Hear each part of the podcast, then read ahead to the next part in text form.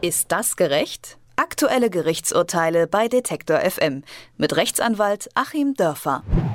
Oktober 2015. Zwei junge Männer zünden ein Flüchtlingsheim in Altena im Sauerland an. Der Hauptangeklagte Dirk D.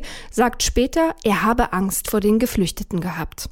Polizei und Staatsschutz schließen ein rassistisches Motiv aus. Die Richter des Landgerichts Hagen schätzen die Lage jedoch anders ein. Sie haben die beiden Männer nun aufgrund einer fremdenfeindlichen Tat zu mehreren Jahren Haft verurteilt. Dafür hatten vor allem die Anwälte der Nebenklage gekämpft und deshalb einen entscheidenden Teil der Ermittlungsarbeit übernommen. Welche Rolle Nebenkläger in diesem und in anderen Fällen spielen können, darüber spreche ich mit unserem Rechtsexperten Achim Dörfer. Schönen guten Tag, Herr Dörfer. Guten Tag, Frau Werner. Ja, die von dem Brandanschlag betroffene Familie, die ist ja in der Verhandlung als Nebenkläger aufgetreten. Was heißt das denn in diesem Fall ganz konkret? Also normalerweise die Grundkonzeption der Nebenklage ist erstmal, dass bei bestimmten Taten die Opfer mit teilnehmen sollen, um sozusagen selber für sich auch eine Genugtuung zu erreichen. Dann ist die Befugnis zur Nebenklage ist ausgestattet mit einer Fülle von Rechten, äh, Akteneinsichtsrecht, Anwesenheitsrecht, das Recht auch Anträge zu stellen und so weiter. Also im Grunde ist dann eine Nebenklage, wenn sie dann anwaltlich begleitet wird, fast genauso stark wie die Staatsanwaltschaft im Verfahren das ist. Was aber wichtig ist, ist eben, dass es erst einmal den Opfern dient und deren Interessen und dass die Nebenklage eigentlich überhaupt nicht dazu da ist, äh, hier Ermittlungen anzustellen, um äh, die Aufgabe der Staatsanwaltschaft und der Polizei zu machen. Und das ist ja hier äh, wirklich skurril und eben auch erschütternd in diesem Falle. Die haben unter anderem mehr als 50.000 Handydaten der Täter ausgewertet und dort eindeutig rechtsradikale Inhalte gefunden. Und die sind dann am Ende auch entscheidend für das Urteil gewesen.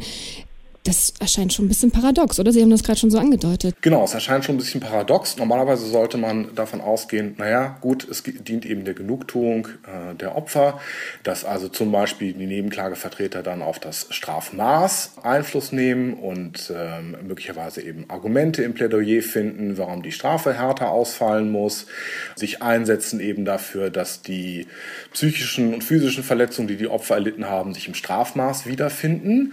Aber die Nebenklage ist eben eigentlich nicht dazu da, erstmal die Strafnorm überhaupt zu finden. Denn hier war es ja so, dass von der Staatsanwaltschaft zunächst ermittelt wurde und auch nur angeklagt war wegen Brandstiftung.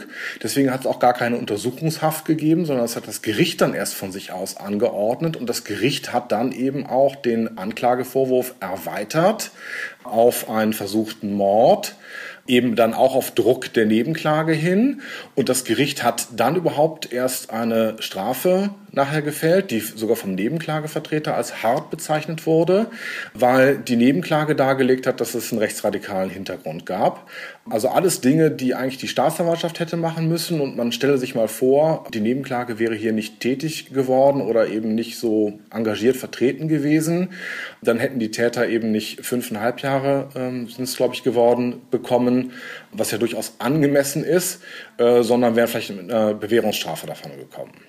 Aber lässt sich denn daraus jetzt der Grundsatz ableiten, äh, wenn es Nebenkläger gibt, wie hier in dem Fall, wird eine härtere Strafe dann auch wahrscheinlicher? Ja, nicht unbedingt, aber offensichtlich ist es schon so, dass äh, wenn es Nebenkläger gibt, es wahrscheinlicher wird, dass es zu einer angemessenen Urteilsfindung kommt. Und ja, es adelt im Grunde dieses Rechtsinstitut der Nebenklage, das teilweise in vielen anderen Verfahren ja, vielleicht mal so der Interessenwahrnehmung und so ein bisschen Pressearbeit und sowas, teilweise auch manchmal wirklich nur der Beschäftigung der Anwälte dient. Aber gerade in diesem Verfahren zeigt sich doch, wie wichtig das Ganze ist. Und es ist ja äh, mehr oder weniger auch dasselbe Anwaltsteam, das auch zwei Familien im NSU-Prozess vertritt. Und auch da kann man auch der Berichterstattung entnehmen, dass der Nebenklage zwar zu Unrecht vorgeworfen wird, so viele Anträge zu stellen, so viele Anträge stellen die gar nicht, aber die ganzen Nebenklagevertreter, ist ja eine Reihe im NSU-Prozess, die stellen eben sehr kluge Fragen und nehmen wirklich einen guten Einfluss auf das Verfahren. Die Nebenkläger, die treten ja vor allem in Verhandlungen auf, in denen es um Körperverletzung oder auch Mord geht. In welchen Fällen ist denn eine Nebenklage möglich und in welchen Fällen eher nicht? Das ist gesetzlich geregelt, wo das überhaupt zugelassen ist. Das sind tatsächlich diese schweren Delikte, wie Sie sie genannt haben. teilweise auch in Ehrverletzungsdelikten. Das ist vielleicht etwas skurril, aber so über den Daumen sind es eben die schweren Delikte. Ich habe gerade noch mal nachgeschaut. Die Brandstiftung gehört nicht dazu. Jedenfalls gehört sie nicht zu den Delikten, wo vom Gericht den Betroffenen auf Antrag ein Nebenklageanwalt gestellt werden muss. Und das muss man sich hier auch nochmal klar machen, dass wahrscheinlich hier die Nebenkläger Prozesskostenhilfe bekommen haben als Flüchtlinge aufgrund ihrer finanziellen Situation. Aber jemand, der eben nicht Prozesskostenhilfe berechtigt wäre, hätte in diesem konkreten Falle auf eigenes finanzielles Risiko Anwälte beauftragen müssen und wäre dann auf seinen Kosten im Falle eines Freispruchs sitzen geblieben. Und ja, das ist dann auch ein Armutszeugnis, wenn letzten Endes diejenigen, die hier die entscheidende Arbeit geleistet haben, nach der Konzeption des Gesetzes finanziell gar nicht mit abgedeckt gewesen wären. Aber kann man das irgendwie so einschätzen? Also wann sich eine Nebenklage lohnt und wann nicht? Das hängt immer so ein bisschen davon ab, von zwei Dingen eigentlich. Also zum einen ist es natürlich sinnvoll, mit einer Nebenklage Einfluss auf das Verfahren zu nehmen, wenn man finanzielle Interessen auf Schmerzensgeld, auch weil man einen Angehörigen verloren hat, zum Beispiel verfolgt. Ähm, dann kann man zusätzlich noch eine sogenannte Adhäsionsklage erheben.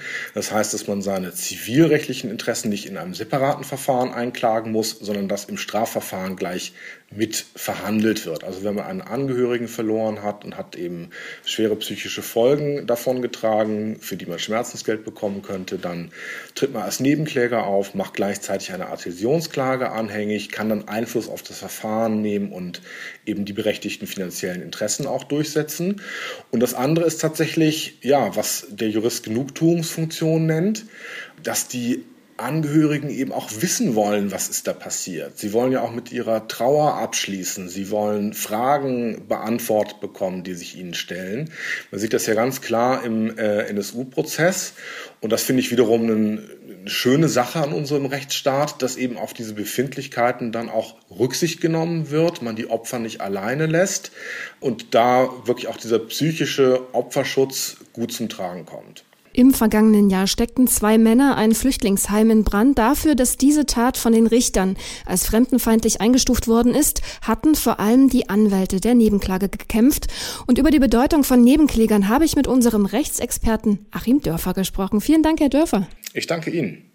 Ist das gerecht? Aktuelle Gerichtsurteile bei Detektor FM mit Rechtsanwalt Achim Dörfer.